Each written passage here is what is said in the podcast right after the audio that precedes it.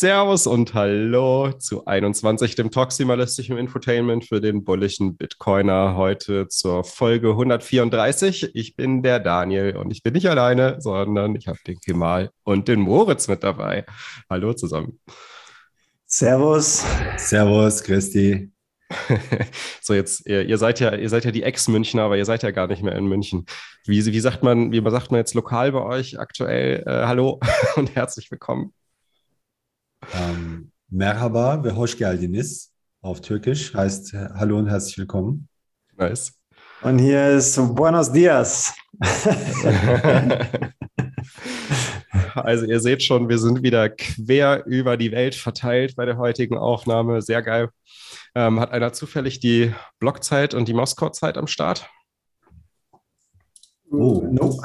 Jetzt müssen wir mal ganz schnell gucken. Ja, da waren die wir unvorbereitet ist, ähm, na, wo ist sie denn? Die Block, Blockzeit Sieben. ist die 736955.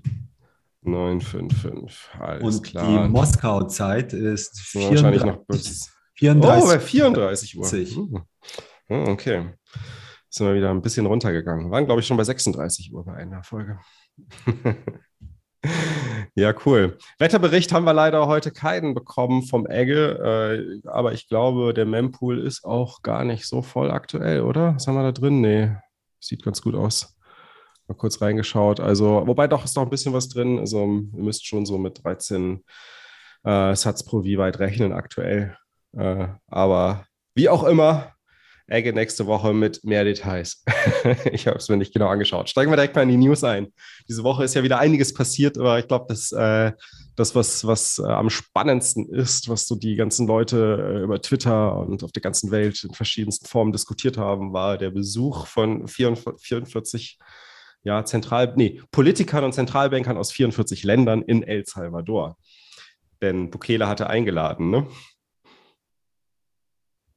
Genau. Äh, genauer gesagt die Banco Central de Reserva de El Salvador, BCR abgekürzt, hat, äh, da war der Gastgeber für die AFI, die Alliance for Financial Inclusion. Das ist eine mhm. internationale Organisation, die die, zur, die, die Vision hat, um, ähm, making financial services more accessible to the world's unbanked.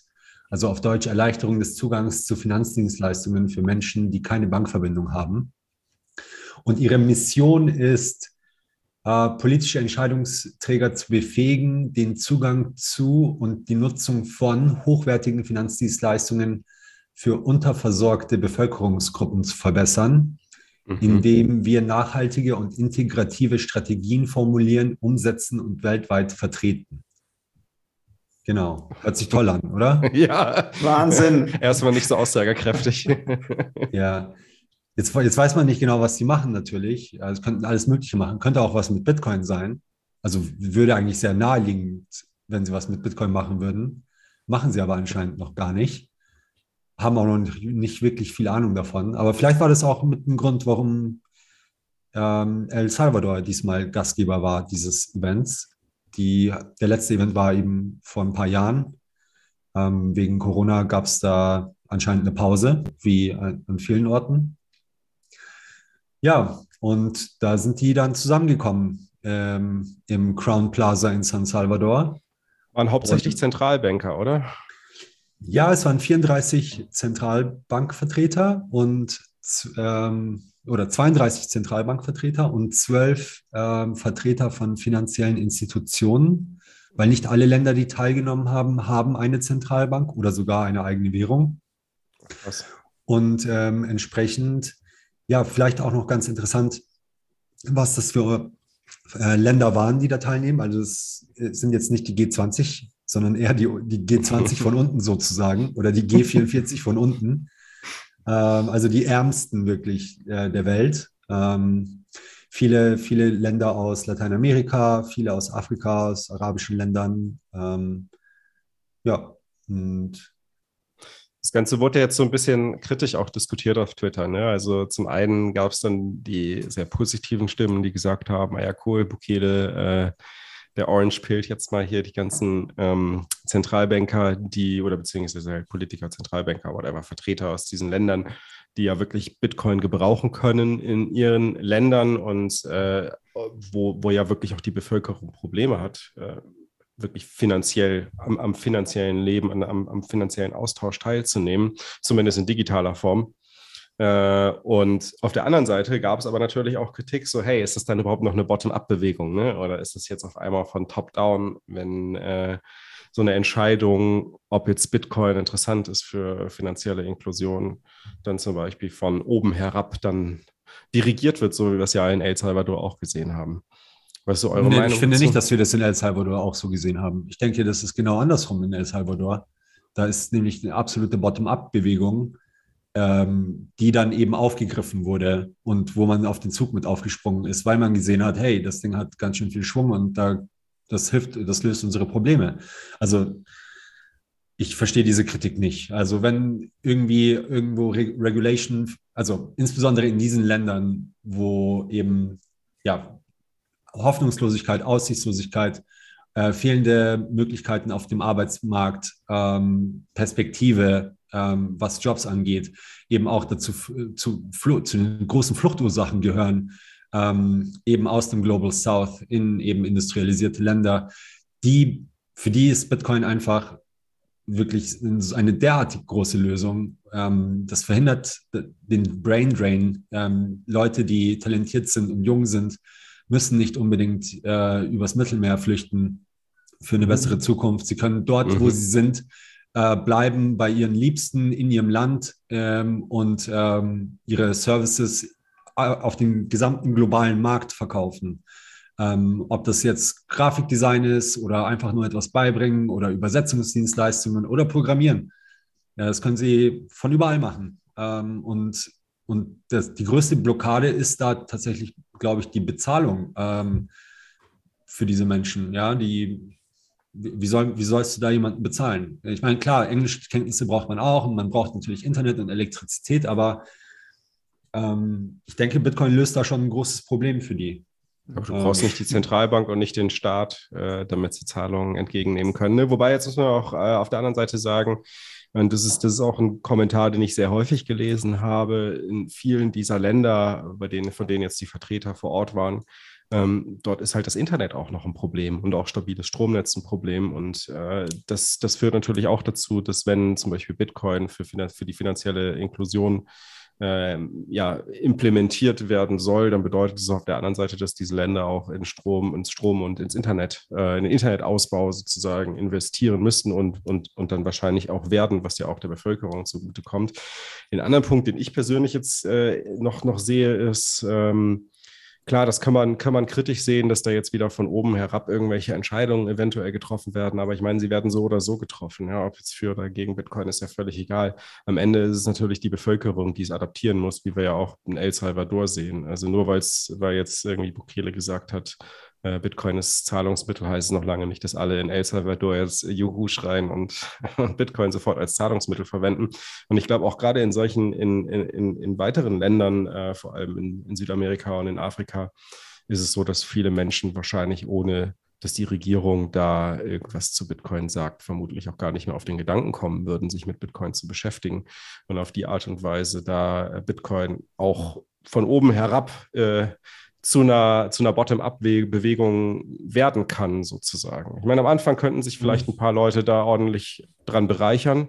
Ähm, also Regierungsvertreter und so weiter könnten natürlich äh, das für sich positiv nutzen, erstmal, aber langfristig ja, verteilen sie in der Bevölkerung ja ein, ein, ein wichtiges Werkzeug für Freiheit und, und Selbstsouveränität.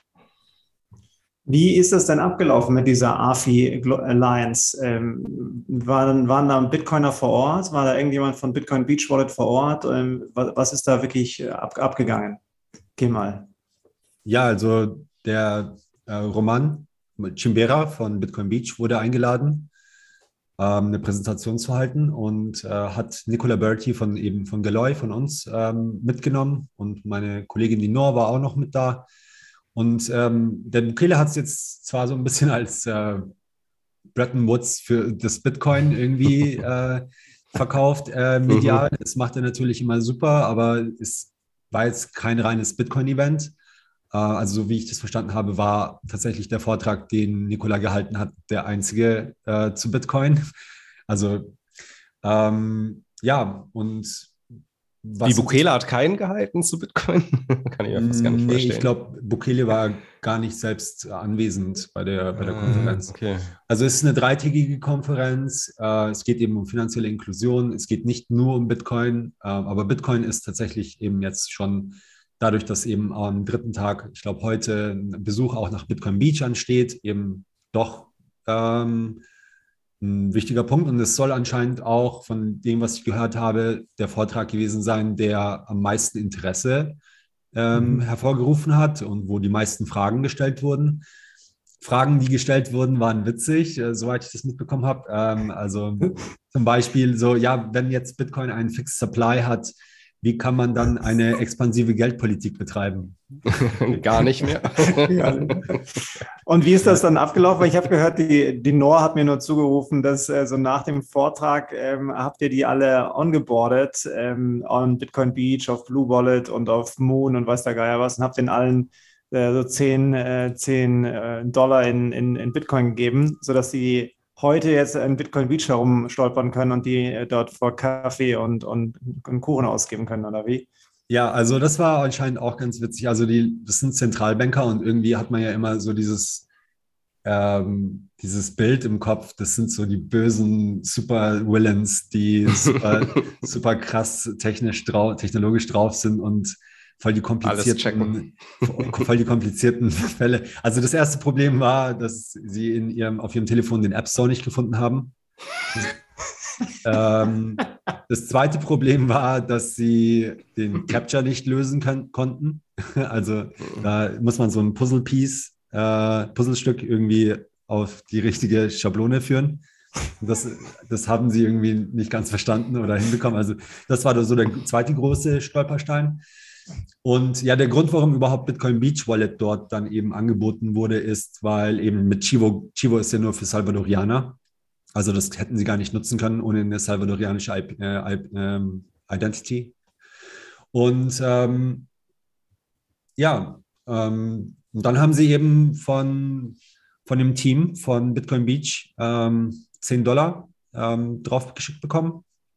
Manche mussten auch äh, Wallet of Satoshi oder Blue Wallet runterladen. Also wurde ihnen freigestellt. Manche haben sich dann eben für die anderen aus, äh, ja, wollten einfach was anderes ausprobieren. Und äh, ist ja auch alles cool. Und ähm, ja, aber dann, als sie die ersten Zahlungen empfangen haben, ist da schon bei dem einen oder anderen Licht, Lichtlein aufgegangen. Ja, das ist ja mit Lightning auch ähm, hervorragend. Und ja, ich bin gespannt, wie das dann heute läuft. Ich meine, El Salvador ist tatsächlich so der beste Bitcoin-Showroom, den wir uns hätten wünschen können eigentlich. Ähm, äh, mit Lightning, das ist ähm, eine hervorragende das Experience. Großartig, ja. Also kann man über Bokele sagen, was man will. Das ist schon ein riesen Spielplatz, den er uns hingestellt hat. Und ähm, das Programm war jetzt drei Tage und der dritte Tag Bitcoin Beach, richtig. Also so ein bisschen wie das Adopting Bitcoin äh, Konferenzprogramm letztes Jahr. Ja, genau. Und äh, witzigerweise ist es eben auch in dem gleichen Hotel, wo die Adopting Bitcoin dieses Jahr stattfindet. Also Wann findet die nochmal statt? Genau. Ähm, kommen wir gleich noch zu, ne? Da, da kommen wir später dazu, glaube ich. Genau, da ah, können wir ausführlich stellen. ich glaube im, glaub, im September, ne? Nee, Quatsch, später. Im, im November. November. Ein Jahr November. später, genau. Ja. ja. Nice. Ja, ähm, dann, ach so, was, was ich noch krass finde, ich glaube, was, wenn, wenn die meisten, was die meisten bei Lightning, äh, wenn, also beziehungsweise die ganzen Zentralbanker vor allem wahrscheinlich, wenn die, wenn die erstmal checken, dass diese Lightning-Transaktion dann auch noch final gesettelt ist, in dem Moment, wo sie durch ist. Das ist, glaube ich, dann erstmal der Moment, wo bei denen so wirklich so, bang, oh je, krass, das ist ja völlig verrückt. Weil ich meine, Instant mhm. Settlement äh, mit Nanozahlungen, das ist krass Mikrozahlung, Layer Experience erstmal, das ist echt richtig geil.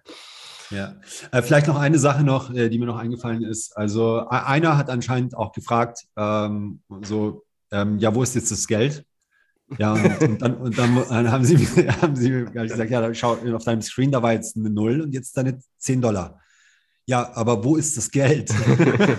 so, also es ist äh, gut, das könnte man natürlich auch fragen, ja, mit deinem Bankkonto, ja, wo, du, du siehst da eine Zahl, aber wo ist das Geld? Ähm, aber Und jetzt kommt es auch natürlich darauf an, haben sie Blue Wallet verwendet oder haben sie Wallet of Satoshi verwendet oder haben sie halt die Bitcoin Beach Wallet verwendet, weil je nachdem ist ja das Geld auf dem Handy oder halt bei einem Custodian, ne? also bei einer Bank. ja, genau. Also in allen drei Fällen bei Blue Wallet, Wallet of Satoshi und bei Bitcoin Beach Wallet ist es bei einem Ach, das ist Custodian. alles beim Custodian, stimmt, genau. Ja. Ja. Also nur Custody Ähm, Wallets verwendet. Ja, Ja. Genau. ja Aber cool. Da, Was war da denn sonst ja noch so in El Salvador los?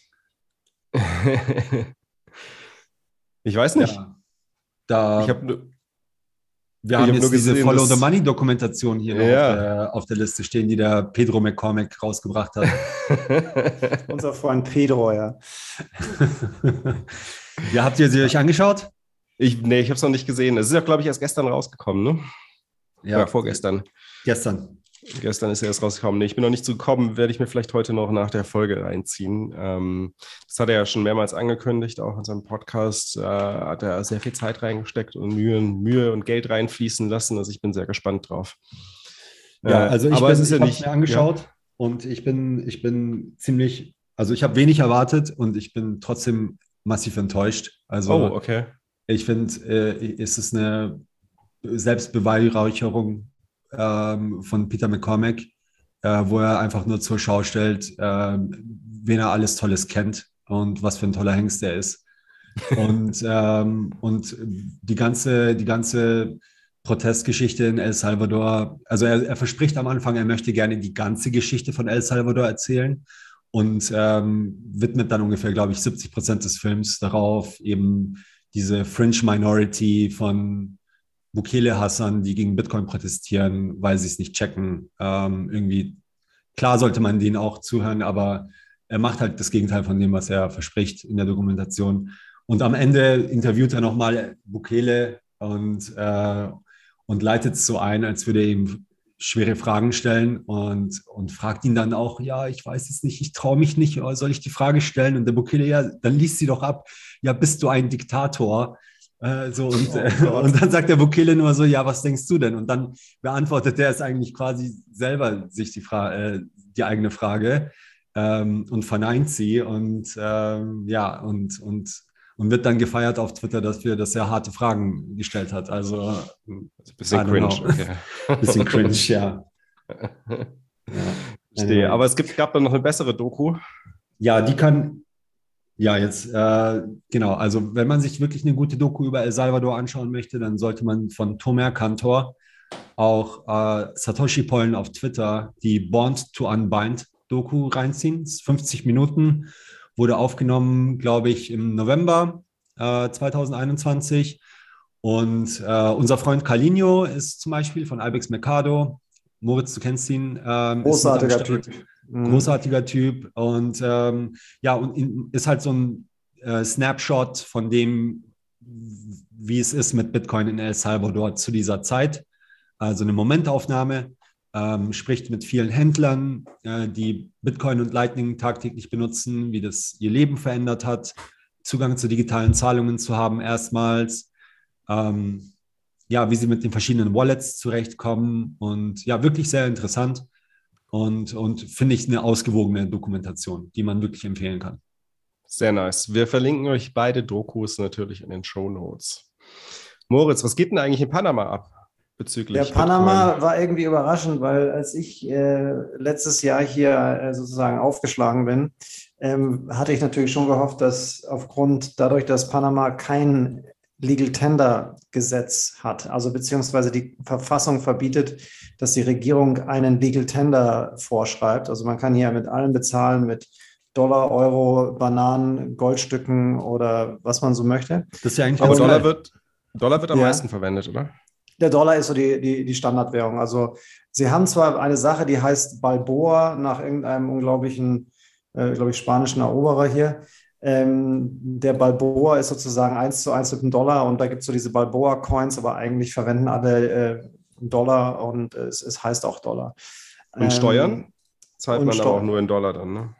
ähm, die zahlst, glaube ich, in Dollar auch, ja, genau. Ähm, Und was dann aber irgendwie interessanterweise passiert wird, ist mit dem, mit dem Gesetz letzten Jahres und dann, die haben dann richtig äh, schon Druck gemacht. Dann gab es auf einmal, glaube ich, drei oder vier verschiedene Vorschläge zu diesem ähm, äh, Crypto-Law. Also, und das ist dann so ein, eher so ein Regenschirmgesetz, wo sie, das nennen sie dann Fintech und dann packen sie Digital Identity und irgendwelche anderen Sachen rein und Blockchain und Krypto. Und ähm, dann hat das aber ganz gut funktioniert. Da gibt es einen unabhängigen ähm, Abgeordneten, den Gabriel Silva, der hat sich da mit der Regierungspartei hingesetzt. Und die haben es dann wirklich geschafft, das dann alles irgendwie in ein Gesetz zusammenzuschnüren. Ähm, und ich weiß dann nicht genau, was im Hintergrund passiert ist im Gesetzestext, der dann verabschiedet wurde, auch 40 zu 0 im Parlament. Also da gab es keine Gegenstimme, was sehr erstaunlich ist. Ähm, wurde nicht nur Bitcoin erwähnt, sondern Ethereum und irgendwie, was weiß ich, auch wirklich irgendwelche Shitcoins, von denen man noch wirklich noch nie gehört hat. Und also namentlich L sogar. Namentlich, also irgendwie so sechs, sieben, so inklusive Elrond und irgend so ein Quatsch, ja. What? Wo man sich so feststellt, so, was ist eigentlich Safe Moon los? Wie, äh, gerade das Safe Moon nicht. Also wenn Safe Moon drin gewesen wäre, ich hätte, ich, ich wäre nicht erstaunt gewesen. Es ist noch unbekanntere Shitcoins wie Safe Moon haben es ins, in dieses, in dieses Kryptogesetz geschafft. Und ähm, also da war ziemlich Aufregung vor zwei Wochen, ähm, weil der Präsident eigentlich 30 Tage hat, um das jetzt durchzuwinken. Und wir waren schon so sehr erstaunt, dass das jetzt durchgegangen ist im Parlament.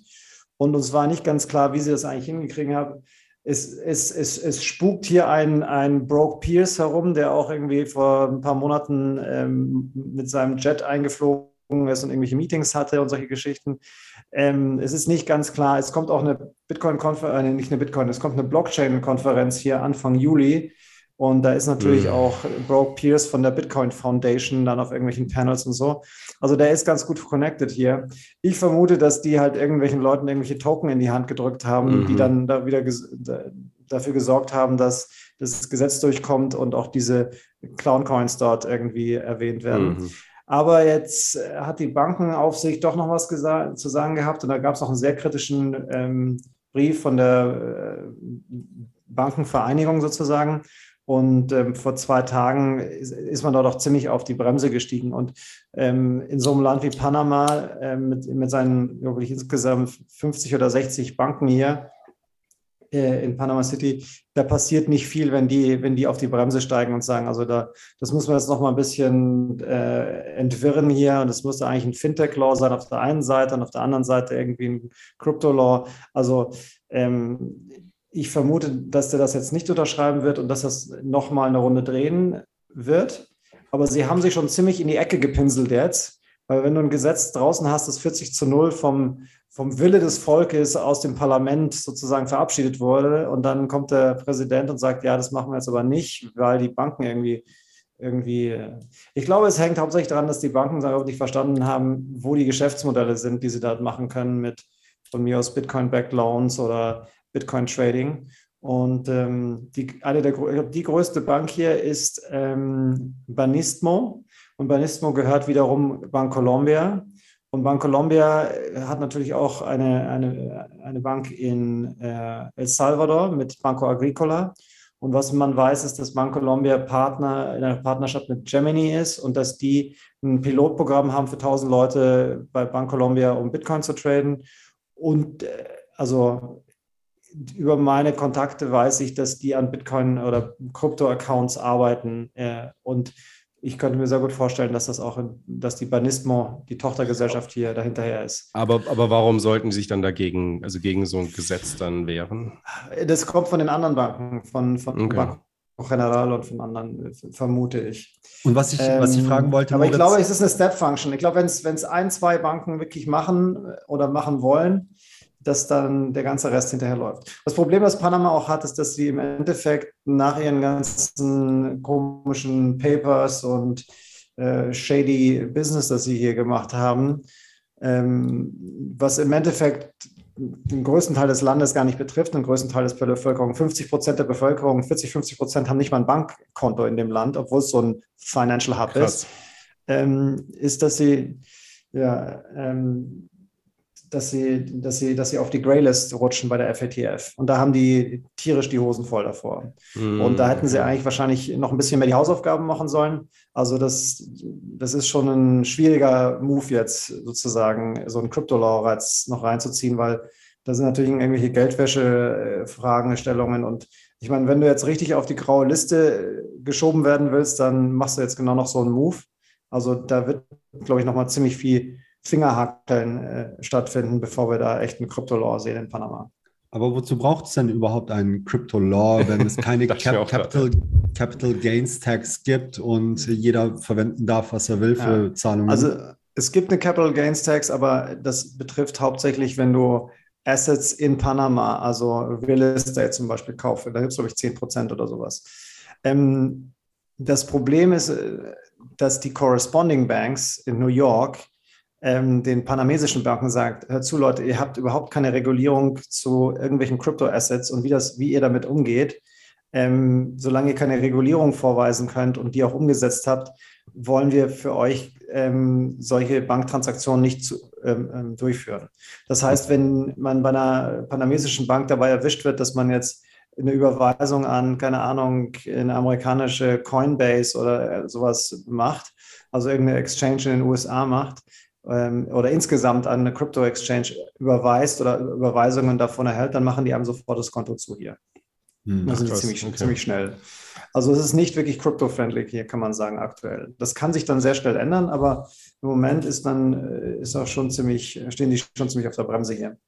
Das heißt, eigentlich ist es ja dann ein Thema, was die Banken dann das Gesetz eher wollen oder brauchen, um da aktiv genau. zu werden und auch die Firmen und alle, die sich halt irgendwie im, im nicht im Gray Gray, also im grauen Bereich bewegen wollen, sondern genau. halt wirklich äh, sicher sein wollen, dass das, was sie machen, alles legal ist. Also ja. die, die wollen eigentlich so ein Gesetz haben. Es ist ja interessant, dass dann die, die Ökonomen der Zentralbank, äh, die Ökonomen der Geschäftsbanken wahrscheinlich oder sonstige Leute aus den Geschäftsbanken da äh, sich so krass dagegen stellen.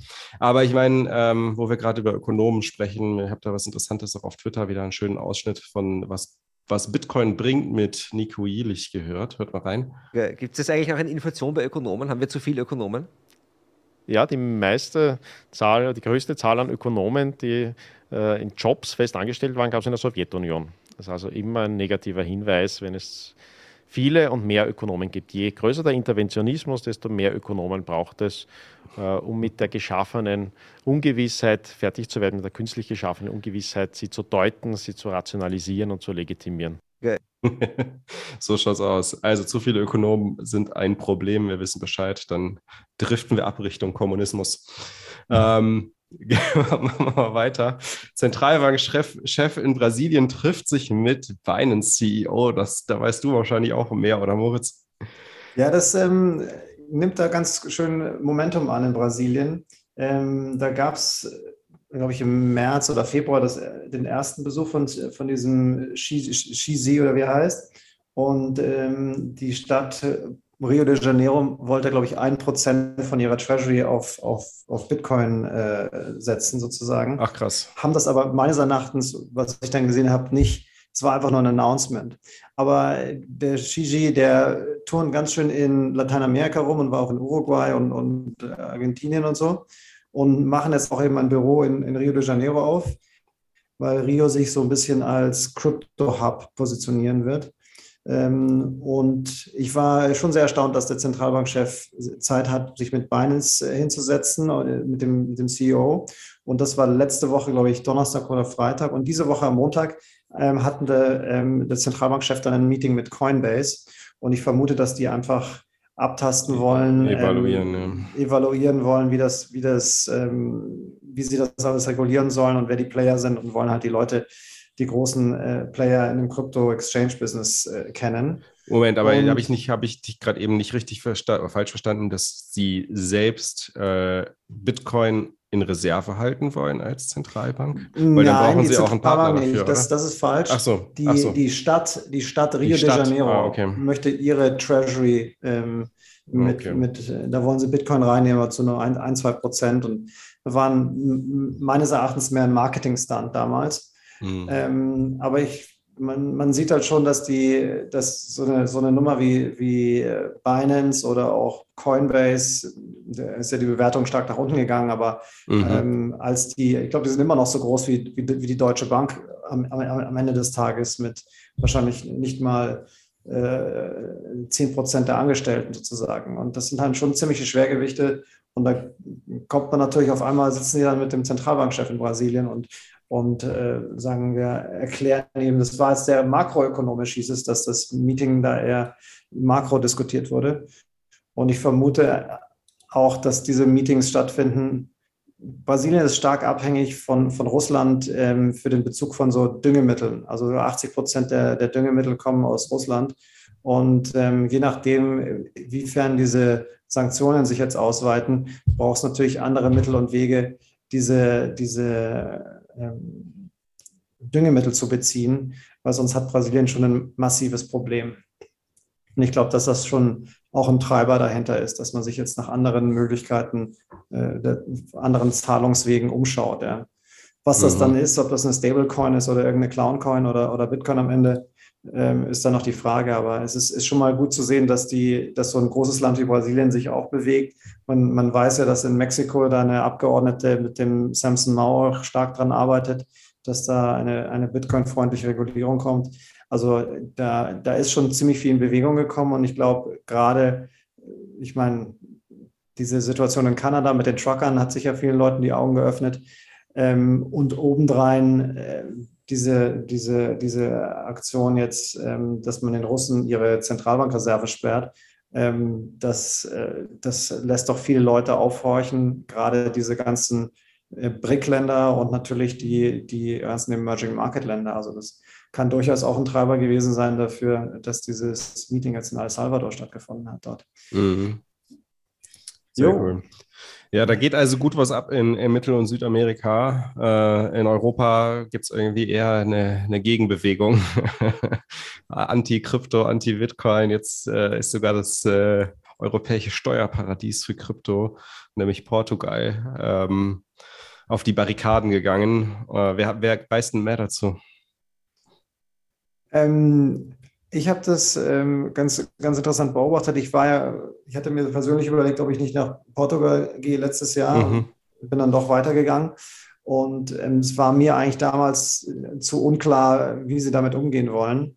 Und ähm, ich bin sehr erstaunt, dass die jetzt von, von 0 auf 100 eigentlich ähm, hier eine 28 Prozent Kapitalertragssteuer reinziehen möchten. Ich wollte gerade sagen, es ist doch von 0 auf 28 nicht. Von 0 auf 28 schon ziemlich heftig. Und dann ähm, meinte der Finanz, äh, der stellvertretende Finanz- und Steuerminister hier, dass sie ähm, Kryptowährungen in Portugal vielleicht sogar bald mit einer Mehrwertsteuer, Stempelgebühren oder sogar Grundsteuern äh, ähm, besteuern könnten oder diese, diese unterliegen könnten. Also ähm, von super kryptofreundlich und Crypto-Hub ähm, in die total andere Richtung und eigentlich was sind 28 Prozent, ist ja schlimmer wie Österreich, oder? Was in Österreich? Ja. waren 27 Prozent. Also die überbieten sich hier alle und ähm, das wird halt gescheit nach hinten losgehen, weil die gesamte äh, die Innovation geht halt woanders hin. Ich meine, wenn du die, die Österreicher anschaust, ähm,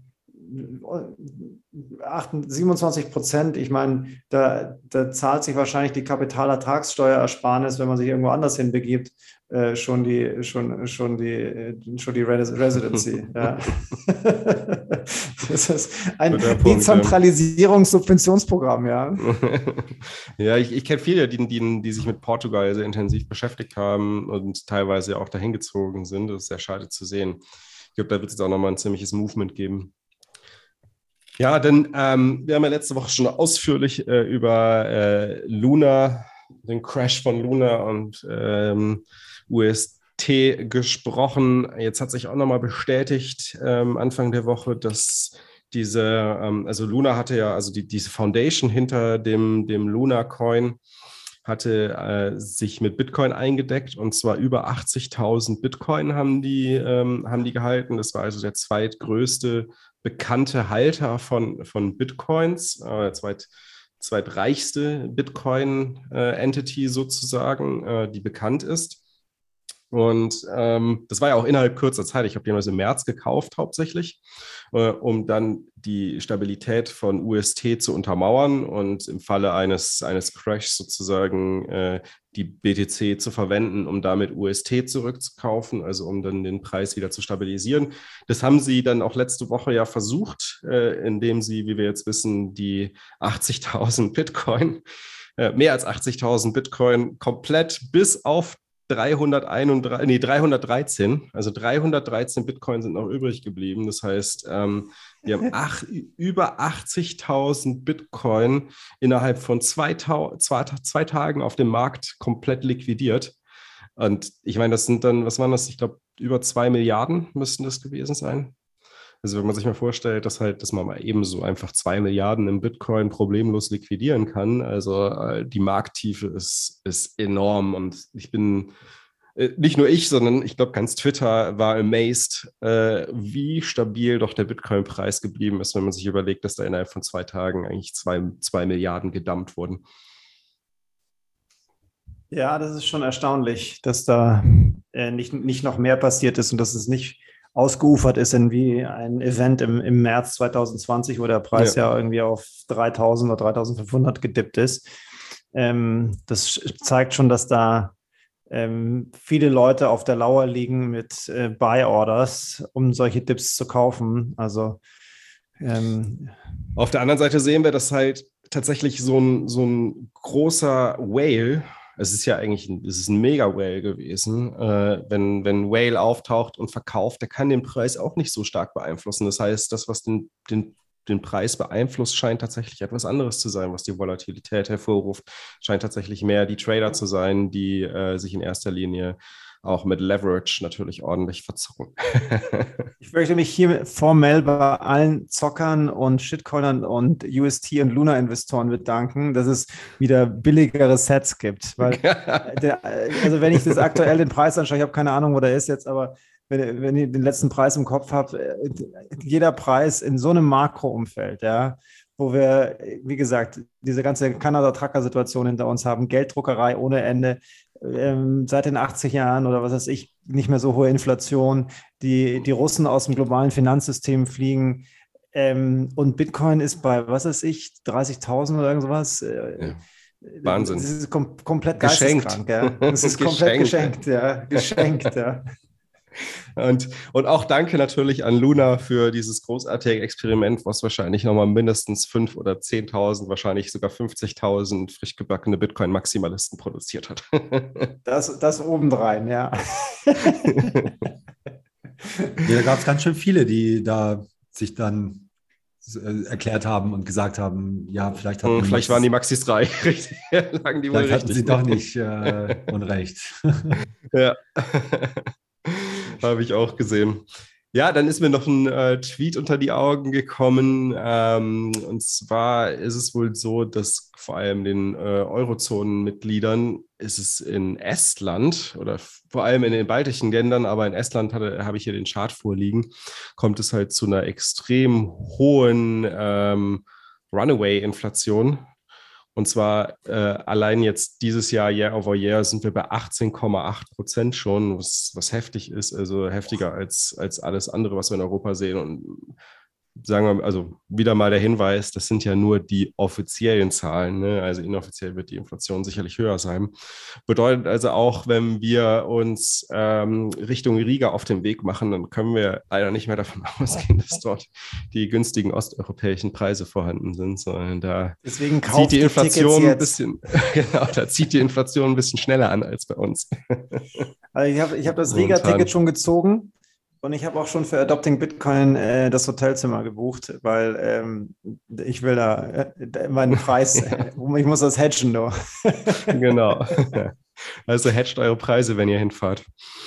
Ähm, dann ist mir noch aufgefallen ein Artikel vom äh, Cambridge Institute für Alternative Finance. Das kennen wir ja schon vor allem für den Bitcoin Energy Report und die haben sich jetzt mal angeschaut, wie sieht denn aktuell eigentlich die Mining-Verteilung aus.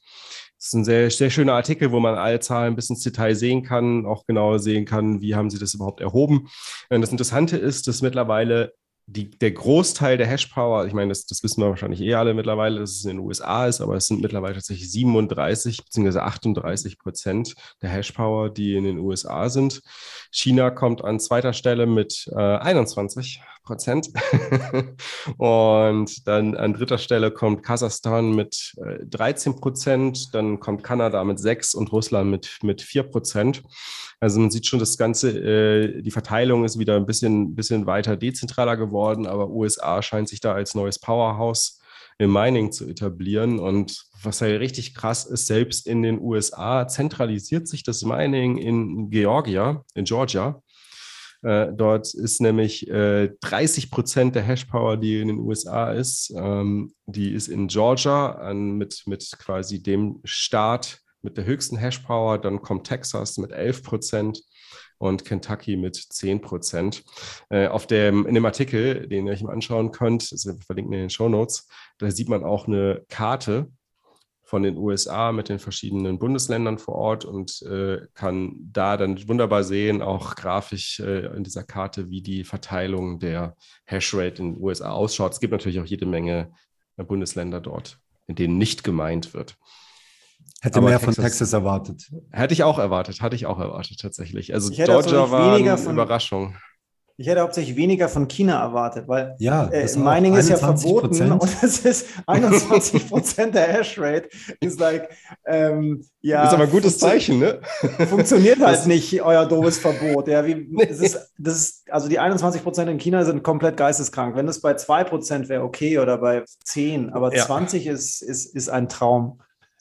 Das dachte ich mir auch und das ist wieder ein schönes Beispiel dafür, dass ein Verbot von Mining einfach nicht durchzusetzen ist. Also selbst in so einem totalitären Staat wie China scheint es nicht zu funktionieren. Das ist echt viel, abgefahren, dass sie so viel haben noch wie viel Bestechung da auch wahrscheinlich stattfindet, damit das Mining schön äh, unter der Haube bleibt. Also irgendwie schön. Und die ganzen korrupten Politiker wollen natürlich ja. wahrscheinlich OTC irgendwie Kapital aus dem Land bringen. Deswegen wahrscheinlich, Ort, wahrscheinlich. Ort, Ort meinen, ja. das kann es echt gut sein. Ja, dann bin ich noch gestolpert über die äh, Bold Card und zwar Coin Corner ist ein UK Exchange. Äh, die haben eine Karte rausgebracht, die nennt sich Bold Card. Und das ist ganz cool, da kann man dann mit NFC, äh, also es ist quasi wie so eine, wie so eine Kreditkarte, wie man das so eine, von der NFC-Kreditkarte her kennt. Äh, nur, dass das halt komplett Lightning-enabled ist. Das heißt, man kann mit dieser Karte dann äh, zum Beispiel äh, mit dem Handy, ähm, also wenn jetzt jemand zum Beispiel die, die, die Breeze Wallet hat und da ähm, NFC activated, dann kann man quasi einfach nur die Karte dagegen halten und äh, bezahlt sozusagen in Lightning. Genau, es geht dann auch mit verschiedenen Terminals, die ja mittlerweile äh, schon ja, gut verbreitet sind oder immer mehr verbreitet sind, die dann auch NFC-Unterstützung haben. Und dann kann diese Karte ganz einfach das, äh, ja, den, ähm, ich weiß nicht genau, wie es technisch funktioniert. Es steht, ich habe hab die ganze Website. Das ist normale Debitcard? Nee, oder? Nee, ich, nee, ich habe es irgendwie auf der Website gesehen, man kann es auch als Debitcard verwenden. genau, du kannst es wohl. Kunde genau, sein du musst wohl, du kannst wohl das mit deinem Coin Corner Account verbinden und dann hast du da eine, eine Debit Card.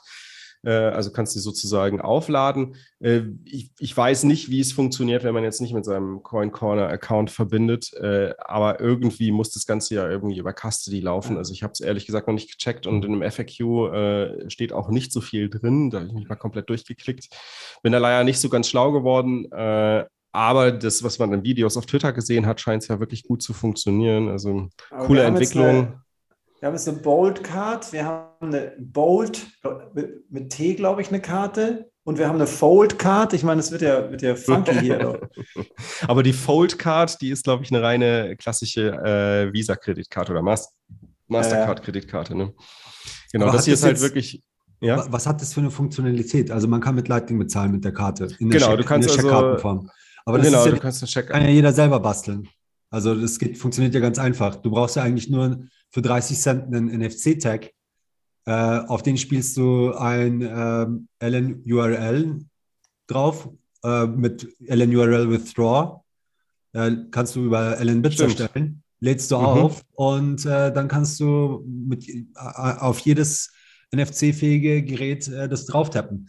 Übrigens, die Jungs. Vielleicht wird es auch so gemacht. Wer weiß. Das wird, ich bin mir relativ sicher, dass das so gemacht wird. Ja, also es sah jetzt Sehr nicht gut. irgendwie nach einem Hexenwerk aus.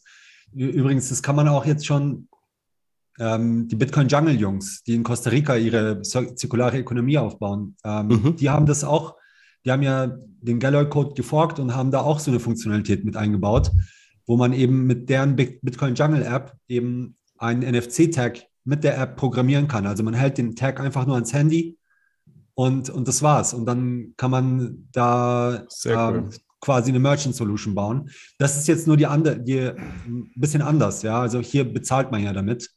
Äh, Also sprich, es ist nicht nur ein Lightning Address drauf, sondern irgendwas mit LNURL Withdraw wahrscheinlich. Mhm. Und äh, wenn man drauf tappt, dann, dann zahlt er. Aber ja, Genau, sehr wahrscheinlich. Also schauen wir es an. Also die Designs sind sehr, sehr cool, äh, sehen sehr nice aus, die Karten. Gibt unterschiedliche ähm, ähm, ja, Motive. Von daher, äh, wenn, sich, wenn das jemand mal ausprobiert hat, sagt gern Bescheid. Wenn jemand weiß, wie es funktioniert, sagt auch gern Bescheid. Ähm, da werden wir sicherlich noch öfters von hören in nächster Zeit. Genau, Nice. dann ähm, haben wir noch eine interessante News von dem Initiator von Libra.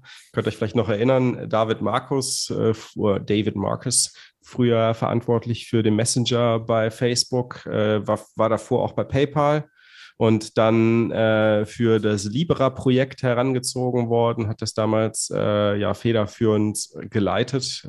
Ich weiß nicht, wer sich noch daran erinnern kann. Libra, Libra war so eine Währung, die Facebook rausbringen wollte.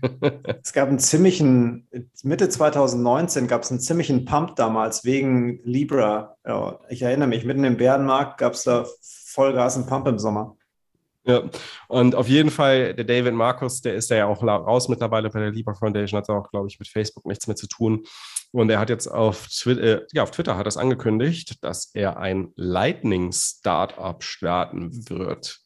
Und ähm, das Interessante ist, man weiß nicht genau, was er machen will. Es soll heißen Light Spark.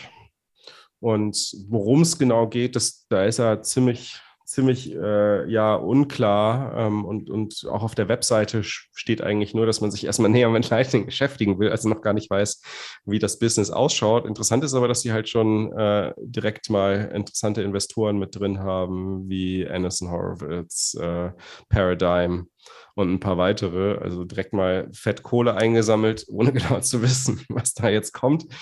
Aber ich bin mal gespannt. Äh, ist schon mal schön. Wir haben ja damals schon gesagt, so was soll der Libra-Scheiß? Das macht überhaupt gar keinen Sinn. Ähm, und er hat ja damals, ich glaube, er, er hat damals gesagt, Bitcoin kommt nicht in Frage, weil, weil der Throughput nicht ausreicht. Und deswegen haben sie sich dann auf Libra konzentriert. Ähm, ich glaube, jetzt mittlerweile ist ihm tatsächlich dann auch ein Licht aufgegangen, dass Lightning die Lösung ist. Von daher schön zu sehen und mal sehr gespannt, was da kommen wird. Also Libra macht keinen Sinn, wenn, also das, ich denke schon, dass es Sinn macht. Es kommt, kommt halt immer darauf an, was für eine Welt du dir herbeisehnst, ja. Wenn du, wenn du willst, dass jemand, der für die Wahrung von Privatsphäre äh, so Geh mal aus unserer Sicht macht ist, Libra keinen Sinn. natürlich, aus unserer Sicht macht es keinen Sinn, aber ja, ich, ich Du willst ja, jetzt ein Fass aufmachen hier. Naja, ich will einfach gerne hier hinzufügen, dass ich diesem Typen keinen Zentimeter über den Weg traue. Äh, insbesondere, wenn ich mir seine Sponsoren anschaue, mit, äh, mit den größten Shitcoinern, die es Mhm. überhaupt gibt in dem ganzen VC-Geschäft. Also, wenn, wenn da nicht irgendwie sich ein Angriff in irgendeiner Art und Weise auf Bitcoin zusammenbraut, dann fresse ich einen Besen. Also, Aber was, was wollen sie denn angreifen im Lightning-Netzwerk? Also ich meine, mein, In warum, warum sollte er Kohle einsammeln für, für ein Lightning-Netzwerk-Startup, um dann halt das Lightning-Netzwerk zu kompromittieren? Und vor allem, wie will er das machen? Wie will er das machen? Also ich denke, ich würde jetzt mal sagen, wenn du dir die Leute anschaust, die ihm das Geld geben, die haben handfeste Interessen daran, dass da irgendwas nicht funktioniert. Und äh, ja, Weiß ich Keine nicht. Ahnung. Das ist, glaube ich, da interpretierst du, glaube ich, ein bisschen viel rein. Nur weil die in Shitcoins investiert haben, heißt ja nicht, dass sie also nicht du willst es ihm einfach so haben. vergeben. Du willst es ihm Nee. einfach so vergeben, dass er versucht hat, Libra der, äh, in die Welt zu setzen. Das, ja, und, und denkst jetzt, oh, jetzt hat er es endlich gesch- geschnallt und äh, Aber guck mal, er war das doch gar nicht. Das war doch sein Chef. so blöd ist er Zack. doch nicht. Ach, Der. Zuck, der Zuck war das doch, der wollte das doch. Der, der, Ja, aber das, äh, das der sagt dann Markus, ja über ihn nur aus, dass er ein Mercenary der wollte ist, dass er ein Söldner das ist. der, genau, der ein Söldner, der wollte eine Corporate Coin reinziehen. Genau. Lieber war, war die Corporate Coin, war die E-Coin. nee, aber weil, das er ist hat ja halt voll auf schon. die Schnauze geflogen, weil sie gedacht haben, dass sie irgendeinen Currency-Basket machen können mit so einem Währungskorb. Und da haben halt dann die Regulatoren gesagt, also kommt ganz sicher nicht in die Tüte. und haben, ja, war halt eine zentralisierte Nummer. Aber der liebe David Marcus, ich meine, weiß nicht, warum die dem Geld geben, nach jemand, jemand, der, was weiß ich, drei Jahre lang auf Libra rumgedödelt hat, ja, ähm, und jetzt ein Lightning-Ding macht, ja, den würde ich als Investor Ohne genau fragen, zu warum hast- wissen, was. warum, warum, ohne genau ohne zu wissen, was, wissen, das was ist du machst. Ähm, warum, hast du, warum hast du nicht vor drei Jahren damit angefangen? War ja komplett Ja. offensichtlich. Ja. Aber das ist halt, Ja, er hat äh, halt einen San Francisco. VC Clown-Schule. Ich Genau. meine, er hat, er hat halt einen großen Namen. Er hat halt schon, er hat Facebook Messenger aufgestellt, was von Milliarden von Menschen benutzt wird. Ja, Moritz, du kannst jetzt hier im Video äh, höhnisch sein, aber ich meine, das ist schon irgendwie ähm, eine Leistung. Also muss man schon sagen. Also ist jetzt nicht, ich finde es jetzt nicht geil, was du ihn ich, jetzt? Naja, ich, ich sag, es ist irgendwie beeindruckend, es ist irgendwie eine, eine Track Record, ja, die beeindruckt halt gewisse Leute, die viel Geld haben. Mit jetzt, Ja. Ja, ich bin Wusste es, kein der Kemal Fan ist ein Libra-Schiller. Okay, ihr habt mich. Okay. das ist das Bitcoin-Jujutsu. Leg dich nicht mit mir an, mein Lieber. Läuft. So, und wenn ihr jetzt sagt, so fuck, ey, ich, ich brauche auch noch Bitcoin, ich habe zu wenig, äh, dann wisst ihr Bescheid. Nimmt pocketbitcoin.com und zwar am besten direkt über pocketbitcoin.com slash 21 gehen, weil dann unterstützt ihr nämlich auch den Verein. Wir bekommen nämlich eine Affiliate-Provision, wenn ihr über Pocket Bitcoin 21 geht. Sag mal, wie, wie stackten ihr eigentlich in, in, ähm, in, äh, in Istanbul, beziehungsweise in der Türkei und in Panama? Kemal, wie läuft das bei euch? Also ich werde in Bitcoin bezahlt. Entsprechend äh, verkaufe Hast du ich gar keine Shitcoins, mit denen, mit denen nee, du ich habe stacken keine könntest? Shitcoins. Nee, ähm, ja, wie wird gestackt? Indem man eben so hart wie möglich huddelt, ja. Also äh, Nein, ich meine, welchen Dienst? Wenn wir in Deutschland, wenn wir in, in Europa hier überall Pocket empfehlen, was, was ist so ein Dienst, den man in der Türkei empfiehlt? Puh, schwierige Frage. Okay. Ähm, Gibt es also, nicht so einen guten, der dir das Wort ich denk einfällt? mal, Krass. BTC Türk ist, glaube ich, ganz okay, ist aber jetzt, glaube ich, nicht Shitcoin-frei, auch wenn die Retail-Facing-Seite, die Webseite btctürk.com schon äh, nur Bitcoin-only ist und äh, es funktioniert ganz gut. Also ich habe es ein paar Mal Also ein benutzt. pocketbitcoin.com-Klon in der Türkei würde nicht schaden, meinst du?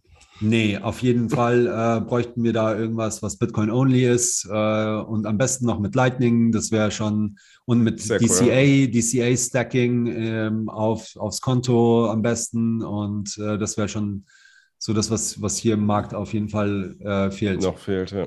Also Und wie machst du das, Moritz? In Panama läuft es so, dass du, es gibt hier, also wie gesagt, du kannst keine, du kannst kein Geld von, der, von deiner Bank an die Exchanges schicken, weil sie das Konto zumachen oder die andere Richtung auch nicht. Was im Endeffekt passiert ist, äh, dass es verschiedene OTC-Dealer gibt und ähm, dann geht man eben zum OTC-Dealer seines Vertrauens und gibt dem dann im Endeffekt das in Bargeld oder überweist das an verschiedene Konten, die in kleineren Beträgen dann gemanagt werden sozusagen. Und ähm, oder genau, und so läuft Boah, das seht halt. ihr mal, wie gut es uns hier in der, in der europäischen bzw. deutschsprachigen Community geht. Ja, ihr doxt euch alles, Talk- Katastrophe. Wir machen hier, haben. Wir, wir wir, wir machen hier sind die no Vorreiter. KYC. Wir, Wir sind no die KYC. Vorreiter. Jetzt muss mal, jetzt muss mal alles noch kopiert werden in die anderen Länder. Ich meine, klar, natürlich irgendwie beim OTC Desk No KYC wäre natürlich genial, ähm, wenn das dann auch automatisiert funktioniert, jede Woche oder so. Aber es ist zumindest schon mal ganz geil, dass es ohne, also es ohne KYC Mhm. funktioniert. Genau. Und für alle, die jetzt sagen, okay, ich stacke jetzt hier meine Bitcoins, beziehungsweise ich kaufe mir meine Bitcoins, aber wo stacke ich die denn hin? Äh, wie ihr wisst, die Bitbox 02 Bitcoin Only Edition ist unsere Wahl. Ich glaube, ihr nutzt sie auch beide, oder? Ja gut, Moritz, du hast wahrscheinlich hauptsächlich einen Spectre. Ich habe auch eine Bitbox, ähm, weil ich natürlich äh, eine, eine Sammlung habe von allen möglichen Wallets, aber das Go-To ist für mich natürlich der Spectre DIY, wobei ähm, leider die Developer-Boards äh, so ausverkauft sind. Wir haben neulich, glaube ich, mal bei Mauser oder bei Iris Online geschaut und das sind 1700 Developer-Boards, die jetzt schon bestellt wurden und die werden einfach nicht produziert. Und das sieht man auch beim Seed Signer, da gibt es echte Supply-Issues. Mhm. Also schon sehr schade, aber dafür ist es natürlich super, wenn es ähm, die Jungs von Shift Crypto gibt und äh, die Homies da, die, die, der, der hold the line, you know. Genau. Hold the line. Meine Cousine hat bei 47.000 direkt in ihre Bitbox 02 gestackt und sie hodelt kräftig weiter. Also Sehr das nice. ist jetzt der erste, erster Dip. Und äh, die Bitbox 02 hat gehalten. Die Bitcoins sind noch drauf. Und alles, alles wunderbar. Sehr gut. So muss das sein. So, ihr könnt dann 25, äh, 5%, 25 wäre geil, 5% Rabatt haben. Äh, einfach beim Checkout 21 eingeben und auch da shiftcrypto.ch slash 21 über den Link gehen, wenn ihr uns äh, eine Affiliate-Provision in den Verein mit auf den Weg geben wollt. So, so viel zum Werbeblock. Machen wir weiter mit den Community News. Äh, gibt nämlich einiges an Veranstaltungen, was stattfindet in nächster Zeit. Zwar erstmal fangen wir an mit den, mit den Meetup-Updates. Und zwar in Südniedersachsen findet am 25.05. ein Meetup statt in Donsteiner in Höckelheim. Also am besten in die Südniedersachsen-Gruppe mal reingehen, da findet ihr die Details. Dann gibt es im ähm, Meetup Heinsberg, in der Meetup-Gruppe Heinsberg gibt es äh, ein Treffen am 23.05. um 19 Uhr. Und da treffen sich die Heinsberger in Satoshis Garten. Ähm, das ist in Selfkant, also ein anderer Ort als Heinsberg, glaube ich. Oder ein Ortsteil. Ich weiß es nicht. Schaut am besten in die Heinsberger Gruppe rein. Da findet ihr die ganzen Details, wenn ihr da in der Nähe wohnt. Genau, dann Pfalz und Saarland haben sich zusammengetan. Die Plebs aus den Gruppen Pfalz und Saarland treffen sich am Donnerstag, also morgen, wenn ihr das äh, wahrscheinlich morgen hört, dann heute, den 19.05.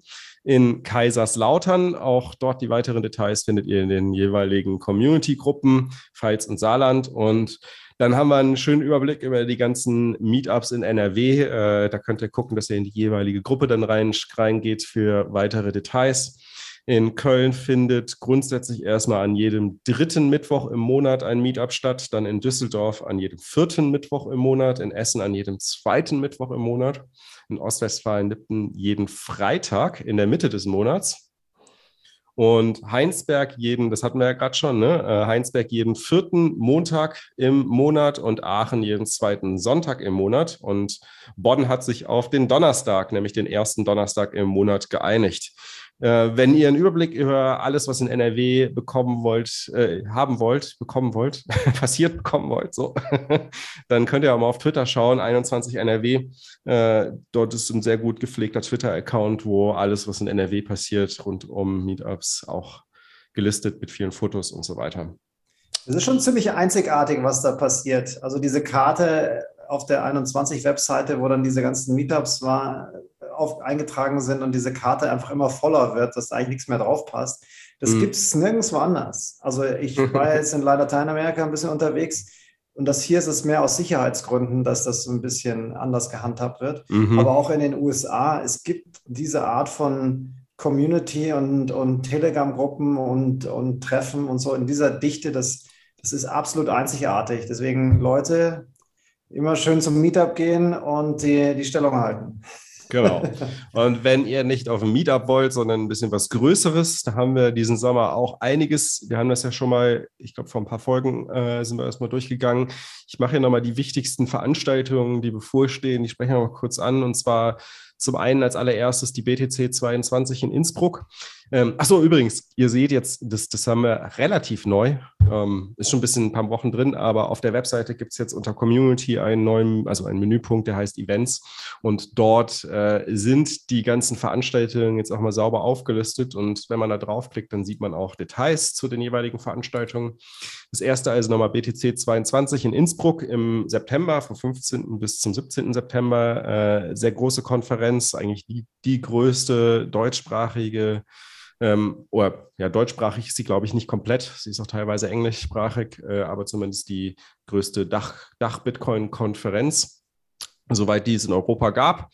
Und ähm, genau, wenn ihr dort teilnehmen möchtet, nehmt den Code 21, dann gibt es ein bisschen Rabatt und zahlt mit Bitcoin, dann wird es auch nochmal deutlich günstiger. Ähm, aber bedenkt, es ist eine Konferenz, die über mehrere Tage geht. Das ist jetzt kein Pleb-Event. Wenn ihr jetzt eher sagt, ihr wollt zu einem Pleb-Event äh, mit etwas günstigeren äh, Ticketpreisen, dann haben wir vier Veranstaltungen, die bevorstehen. Und zwar zum 21, die, die zum einen die 21 Bitcoin Zitadelle in Münsingen. Die machen wir wieder zusammen mit Fulmo, so wie letztes Jahr. Das ist vom 11. bis 14. August in der Schweiz, in Münsingen. Das ist, äh, ich glaube, bei Bern in der Nähe irgendwo. Äh, da freue ich mich schon sehr drauf. Dann am 18. Juni findet in Essen äh, Satoshi's Beach statt. Haben wir auch schon ein paar Mal drüber gesprochen. Äh, könnt ihr euch auf der Webseite jetzt auch anschauen. Da gibt es viele Details noch, äh, was da passiert und, und was da alles, äh, was man da alles machen kann. Bringt Badehose mit. Ähm, und äh, genau, es wird gegrillt, es gibt Salat, es gibt Getränkeangebot. Das Ganze kostet 45 Euro. Äh, ich glaube, da ist alles mit drin ab 15 Uhr und dann, ich glaube, abends müssen nur die Getränke wohl noch selbst bezahlt werden, soweit ich das verstanden habe. Aber schaut euch das mal an. Ähm, in der, auf der Webseite, also auf der 21 Webseite unter Events findet ihr die ganzen Details zu dieser Veranstaltung. Dann haben wir noch äh, das Sommerfest der Hodler Heide. Äh, großartig. Ihr habt vielleicht der eine oder andere schon das Video gesehen. Ansonsten könnt ihr euch das auch auf der Webseite nochmal anschauen. Es ist kostenlos, die Veranstaltung. Dafür äh, wird es vor Ort dann ganz viele verschiedene Stände geben und Möglichkeiten geben, Essen und Getränke zu kaufen. Natürlich alles mit Lightning, äh, um das Ganze zu finanzieren. Äh, das Ganze findet statt im Schafstall, was ja auch schon irgendwie so der Standard-Treffpunkt der Meetups im, im, im Norden ist. Genau, und dann haben wir noch im Süden äh, Bitcoin im Ländle, das ist ja schon in zwei Wochen. Da geht's rund in Stuttgart. Nee, nächste Woche, ne? Nächste Woche geht's schon rund. Ach krass. Nächste Woche, 27. bis 29. Also, der ist übernächste Woche, genau. geht's, geht's in Stuttgart rund ähm, im, im Hotel. Und zwar ähm, ist das Ganze im Hotel Prinzess Plochingen. Äh, in, in Plochingen, also vor den Türen von Stuttgart äh, umfangreiches Speaker-Programm. Ich werde auch auf jeden Fall vor Ort sein und freue mich schon sehr darauf, mit den Plebs vor Ort ordentlich zu feiern. Genau, das soweit zu den Events. Jetzt schauen wir mal nach den Shoutouts. Ja, da ist ein passender Shoutout auch gleich. Perfekt. Plebs, vernetzt euch. Würde mich über Channel Openings zu meiner ersten Node, Nodenbank auf oneml.com sehr freuen. Keep stacking. Notenbank ist geil. Notenbank. Sehr coole Sache. Und einen zweiten noch, uh, Watch out, fellow plebs. Coinjoin.io ist ein Scam, der auf den ersten Blick nicht gleich als solcher erkennbar ist. Don't trust, verify. Also sehr guter Hinweis. Cool. Also coinjoin.io nicht verwenden, dort werdet ihr gescammt. Genau, zwei Shoutouts. Vielen, vielen Dank dafür. Ähm, vom äh, Hinweis auf den Scam gab es sogar 22.000 Satoshis. Also vielen Dank dafür. Wie ihr wisst, die ganzen Einnahmen werden äh, sinnvoll in Projekte investiert. Wir sind ja gerade immer noch ein bisschen dabei, den Verein äh, so weit auf Vordermann zu bringen, dass, dass die Transparenz äh, noch weiter ausgeprägt ist und dass wir hier äh, die ganzen Mitglieder verwalten können. Aber dann werden wir auch wieder ordentlich Geld ausgeben in coole Projekte. Genau, was haben wir noch? YouTube-Videos. YouTube-Videos gab es zwei diese Woche. Einmal Stammtisch von letzte Woche Donnerstag. Da ging es um Wallet Scrutiny. Also Wallet Scrutiny ist quasi eine, eine Webseite, auf der ihr einen Überblick über die ganzen Bitcoin-Wallets habt und die jeweils die jeweiligen Privacy-Issues oder ähm, ähm, Open-Source-Issues, ob sie quasi reproducible Builds sind, nicht reproducible Builds. Also die Wallets werden da sehr, sehr genau analysiert. Ähm, und äh, der Macher äh, hat im Podcast, äh, im Stammtisch darüber gesprochen. Ich habe es mir leider noch nicht angeschaut, deswegen kann ich jetzt nicht so viel dazu sagen. Mhm. Ähm, schaut am besten selbst mal rein.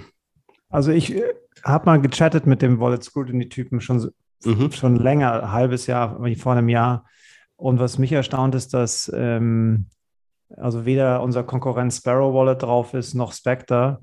Und ähm, also das ist so ein, also es fehlen irgendwie so, also so zwei der wichtigsten Immer noch? Wallets. Ja, also das ist, ich, ich habe es gerade nochmal angeschaut, nochmal aufgerufen hier. Ich habe es, also da fehlt mir noch ein bisschen was auf der walletscrutiny.com Seite, ähm, um das, damit das äh, relativ abgerundet ist, ja, weil so eine Seite ohne, ohne äh, Spectre und Sparrow ist irgendwie nur die halbe Miete meines Erachtens. Ja, ich habe keine Ahnung, wie man da Wallets hinzufügen kann oder wie das funktioniert, aber ich bin mir sicher, dann muss, wenn da genug Druck vorhanden ist, dann wird es. Ja, aber es ist halt Exodus und Kobo äh, und Nuri ist drauf und was der Geier was. Nuri? Ja, also, ist doch ja, eine Kasse, also die Wallet. Ist, naja. Naja. Genau, So da gab es. noch ein zweites Video und zwar, äh, der, wir haben es auf die letzten Wochen schon immer wieder gehabt, und zwar Gast will Bitcoin klauen. Unsere äh, Low- Low-Budget-Filmproduktion äh, von den Jungs, die ja auch den äh, Spectre Frankenstein Shop machen. Äh, von daher sehr coole Sache. Ich finde ich find die Videos, ich meine, das ist jetzt super low, low Quality und äh, ist jetzt auch nicht, nichts Aufregendes, aber ich finde es ganz cool gemacht, um zu verstehen, äh, so wirklich die Basics zu verstehen darüber, wie man seine Coins absichert und äh, wie es mit dem Seed funktioniert und wie schnell man halt auch seine Coins verlieren kann, wenn man den Seed offen rumliegen lässt. Sind gut Von drauf, daher- die Jungs. Ja, sehr coole Aktion. Video 3 könnt ihr euch jetzt anschauen, ist seit Montag online. Genau, jetzt kommen wir zu Adopting Bitcoin. ich würde sagen, ich, Kemal, ich übergebe dir direkt mal das Wort, oder? Weil ähm, du kannst da vermutlich am meisten zu erzählen. Aber du musst dich erst muten.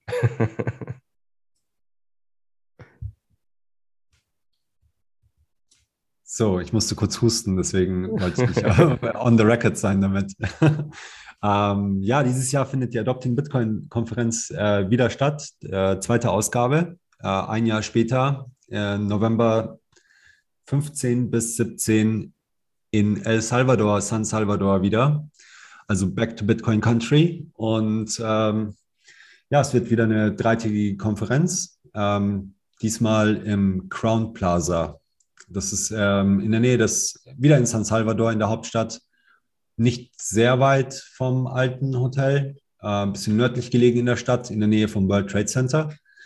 Ähm, ja, wir haben dort ein bisschen andere Räumlichkeiten, was uns, äh, was auch den Ausschlag gegeben hat für die, für die Konferenz. Wir wollen ein bisschen mehr ein, eine personalisiertere Konferenz machen, wenn man das so sagen kann. Also sprich, es gibt Mhm. zwar weiterhin zwei Main Tracks mit Econ und Dev oder man könnte auch sagen technisch und nicht technisch.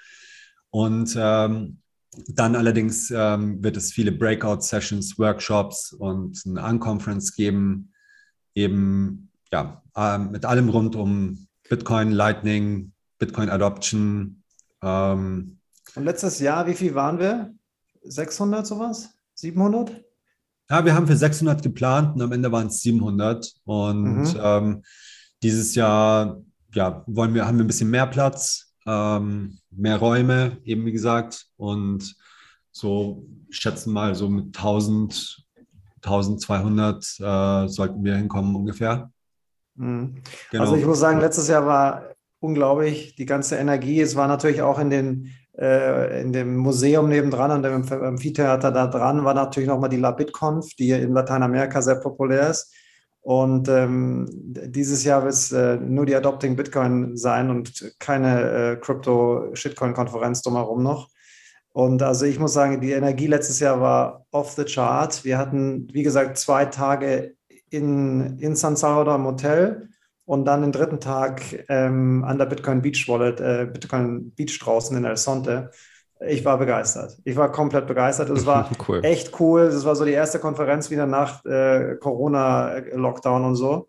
Und das Interessante war, dass die Leute, die es eigentlich geschafft haben, aus ihrem äh, Lockdown-Loch zu kriechen und auch alle möglichen äh, Sicherheitsbedenken ähm, äh, vernünftig einzuordnen und zu sagen, das ist eine einzigartige Konferenz in, in El Salvador. Also die Leute, die es nach El Salvador geschafft haben, die wollen, die, die sind, die wollen es wirklich wissen auch, ja. Und deswegen war die, war, es war was Besonderes. Und dieses Jahr wird es sicher auch was Besonderes, weil die ganze, die ganze Nummer auf einer anderen Ebene stattfindet. Und ähm, ja, ich bin, ich bin äh, hoch begeistert, habe das Hotel schon reserviert, ähm, so wie der Jeff auch. Wir wissen warum, weil die, weil die, weil die Bude, Bude rappelvoll wird. Es wird obergeil. Sehr cool. Jetzt ist ja äh, so ein Trip nach El Salvador dann mit Flug und Unterkunft jetzt auch nicht gerade mega günstig für so einen äh, deutschen Pleb. Ähm, Mhm. Aber was, was wäre denn so ein Grund, äh, wo ihr sagt, so, hey, die Ausgabe lohnt sich für, äh, für einen Deutschen äh, auch trotzdem zu machen, wenn man zum Beispiel was Gewisses erleben möchte oder wenn man irgendwie, also was ist, was ist der Grund, warum man trotzdem diese Ausgabe tätigen sollte und nach El Salvador fliegen sollte? Also ich wenn würde man, ja, geh mal bitte. Ja, soll ich? Okay, also ich finde, ähm, gut, ich war jetzt auch Mitveranstalter, aber ich finde, ähm, das ist irgendwie von den Konferenzen, die ich gesehen habe, hatte es irgendwas Besonderes. Also es war in Amerika, es waren sehr viele amerikanische Bitcoiner da, ähm, aber es wurde von nicht-amerikanischen Bitcoinern organisiert. Und es gibt da diesen, ähm, ja, so einen gewissen kulturellen Unterschied, würde ich sagen, der irgendwie für eine gewisse Magie dann gesorgt hat in der Kombination. Also man kriegt diese amerikanischen Bitcoiner so selten auf die europäischen Bitcoin-Konferenzen. Ähm, und, und hier hat man eben so eine europäische, europäisch geprägte Bitcoin-Konferenz, mm, okay. würde ich mal sagen, mit den ganzen Amerikanern. Und da sind auch sehr coole Leute natürlich mit dabei. Also auch wenn mhm. es nicht alles irgendwie so Bitcoin Miami mäßig, äh, super Hype und äh, Industrie und äh, Shitcoins. Und, und, und Shitcoins und Kokain. Also es war echt komplett Shitcoin-free. Ich meine, das war natürlich, hatten, wir haben das natürlich, ich, ausgesourced an die, an die LabBitConf nebenan. Aber es war halt echt die, die richtige Größe. Ich meine, wenn man man geht einfach, also das, was halt den, den, der Knaller ist, du gehst einfach um die Ecke ein paar Tacos essen ziehst dein Handy aus, dem, aus, dem, aus der Hosentasche und zahlst mit Lightning, Ping. Und das machst du halt eine Woche lang oder sowas. Und dann realisierst du, kriegst du Gänsehaut und denkst, heiliger Bimbam, das funktioniert. Und es funktioniert in einem Land mit, was weiß ich, sechs Millionen Einwohnern. Und es, es, ist der, es ist der Knaller. Und es ist nicht nur Starbucks und McDonalds oder sowas, sondern du gehst in den kleinen äh, Taco-Popusa-Laden an der Ecke und, und zahlst damit. Ja? Und, es, und dann, dann das alles angereichert mit Bitcoinern, die ihr, ihr Leben nicht mehr packen, weil es echt, echt passiert, das ist der Wahnsinn. Also ihr ja, seht also, schon, kauft euch Tickets und äh, bucht euch schon mal Flüge und Unterkunft. Wann kann man eigentlich Tickets kaufen, Kimal? Ja, man kann seit äh, Sonntag Tickets kaufen. Ach so, ist schon online. Ah, Bitcoin.org. Okay. Ähm, nice. Aktuell kostet ein Ticket 150 Dollar. Ja, ja, ist noch ein sehr günstiger Preis. Der, den gibt es jetzt noch bis äh, 15. Juni. Äh, dann geht der Preis hoch auf 225. Ähm, und dann werden wir auch die ersten Speaker veröffentlichen. Das heißt, mit der Unsicherheit geht der Preis auch nach oben. Und, mit mehr Sicherheit äh, geht der Preis nach oben, meinst du? Nee, mit, mit weniger Unsicherheit. Ja, mit weniger Unsicherheit. Ja, genau. Mit weniger Unsicherheit geht der Preis nach oben. Also wir schaffen dann, geben dann mehr Informationen. Aber was ich noch sagen wollte, ist, ich meine, El Salvador ist einfach zu der Zeit ein wahnsinnig schönes Klima, überhaupt ein wahnsinnig schönes Land, sehr freundliche Menschen mhm. und, und es ist einfach als Bitcoiner ist halt, haben wir schon gesagt, ist, äh, El Salvador ist so ein wunderschöner Bitcoin-Showroom, äh, um Bitcoin einfach mal zu leben.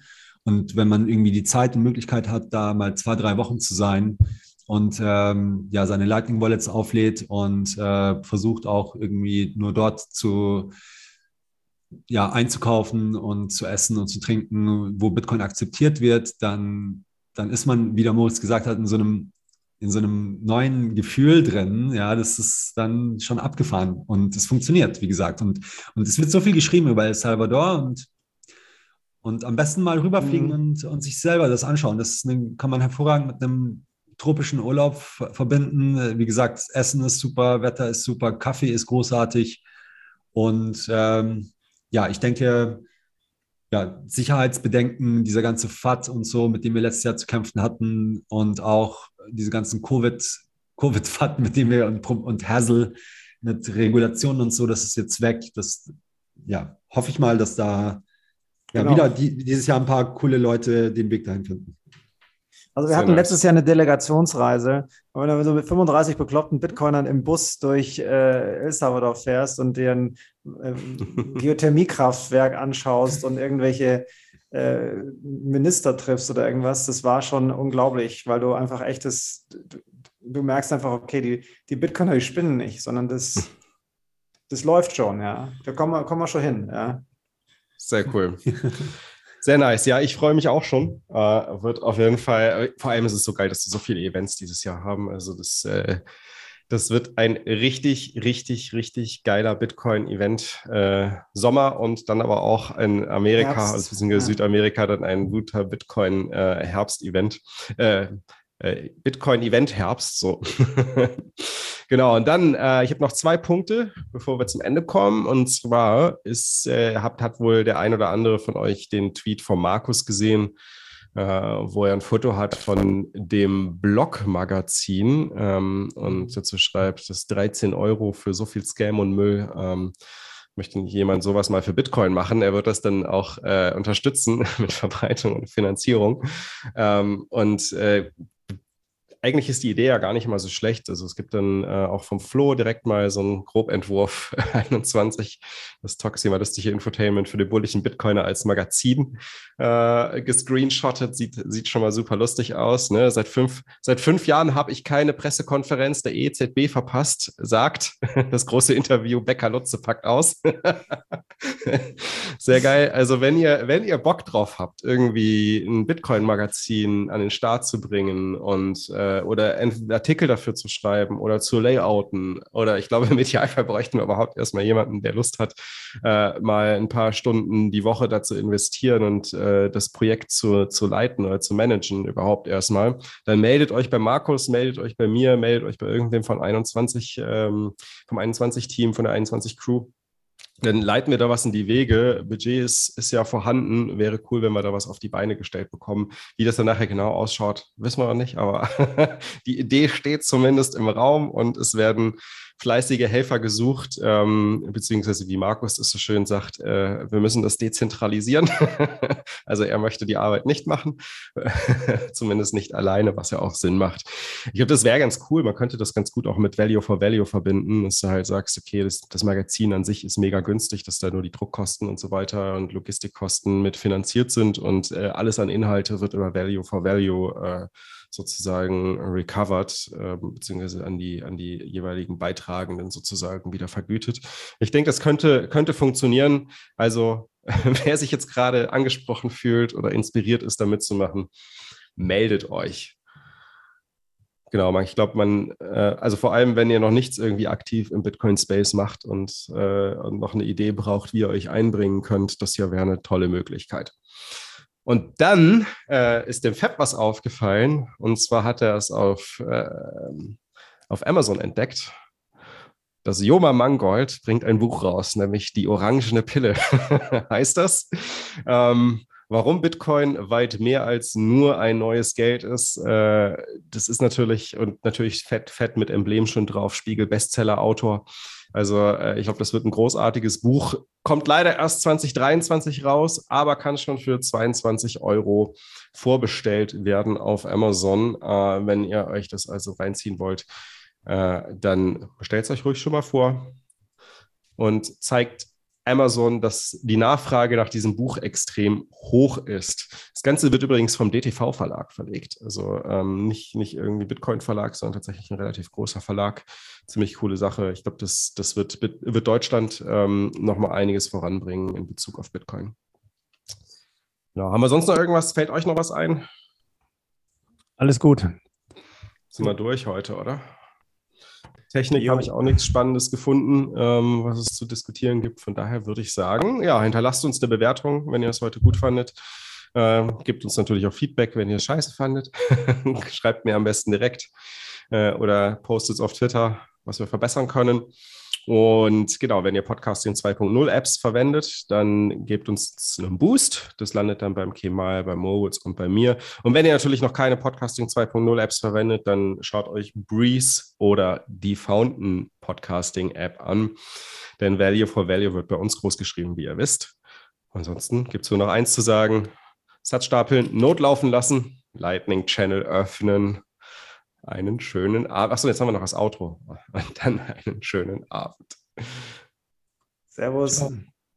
NFTs one more time And it's guaranteed we're not fucking tonight You got open sea on your mind When it should be me that you prioritize Trying to get through, but it don't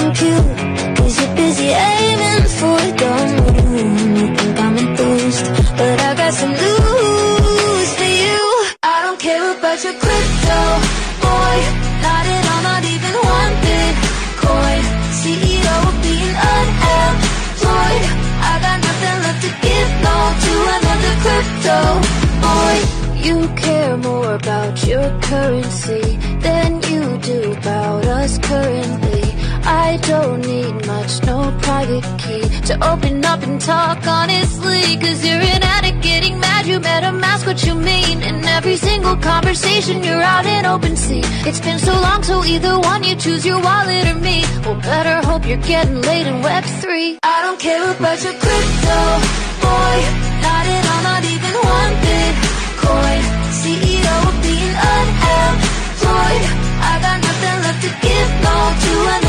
Another crypto boy. I didn't expect you to understand it, but how the fuck you taking my portfolio for granted? And she said to me, why you never have sex with me?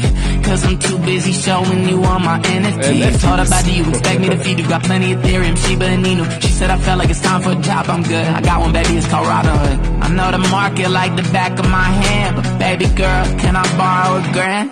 I don't care about your crypto boy.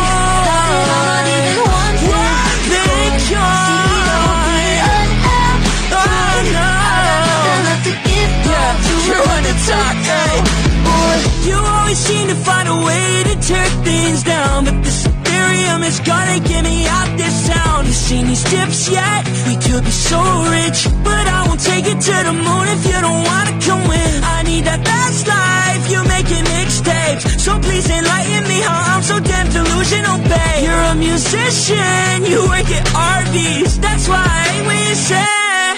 I don't care about your crypto boy. Not at all, not even one born CEO of being unemployed I got nothing left to give, no, to another crypto. Boy, so unaware, I'm even there. I tried to care about you, but there's no point. You're too in love with all your crypto.